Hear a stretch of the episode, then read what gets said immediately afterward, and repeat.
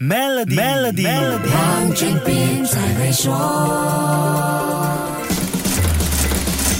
你好，我是黄俊斌。自从世界各国防疫措施陆续放宽，不少朋友趁着年终假期出国旅游。我的朋友圈里，去年到韩国旅游的朋友真的还不少。韩国令很多人想念的，除了 K-pop 里的俊男美女之外，韩国食物是另外一个重要的韩流元素。如果你去年有到韩国旅游，有没有发现一些韩国美食，像紫菜包饭、炸酱面、拌饭的价钱好像不一样了？韩国媒体的报道指出，韩国八种大众和传统餐饮在2022年明显涨价了。刚刚才说到的紫菜包饭、炸酱面和拌饭就是其中几样。韩国消费者院在四号发布的信息显示，首尔地区八种韩国主要餐饮的平均成本在去年十二月份最高上涨了百分之十三点八。那么，什么餐饮涨价最多呢？炸酱面涨最多，平均单价上升了百分之十三点八，从年初的五千七百六十九韩元涨到年底的六千五百六十九韩元，相等于从十九点九六令吉涨到二十二点七二令吉。涨价第二高的是五花肉，两百克的五花肉涨了百分之十二，价格上升到一万九千零三十一韩元，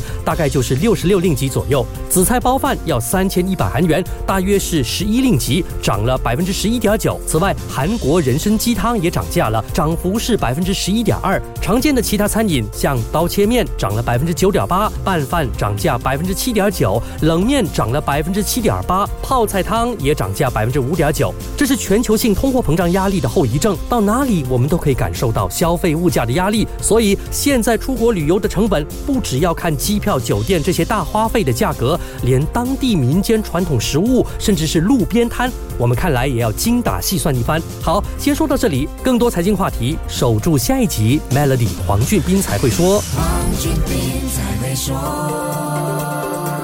马上浏览 maybank.my/cny 二零二三，观看 Maybank 的贺岁短片《喜悦的神秘秘方》。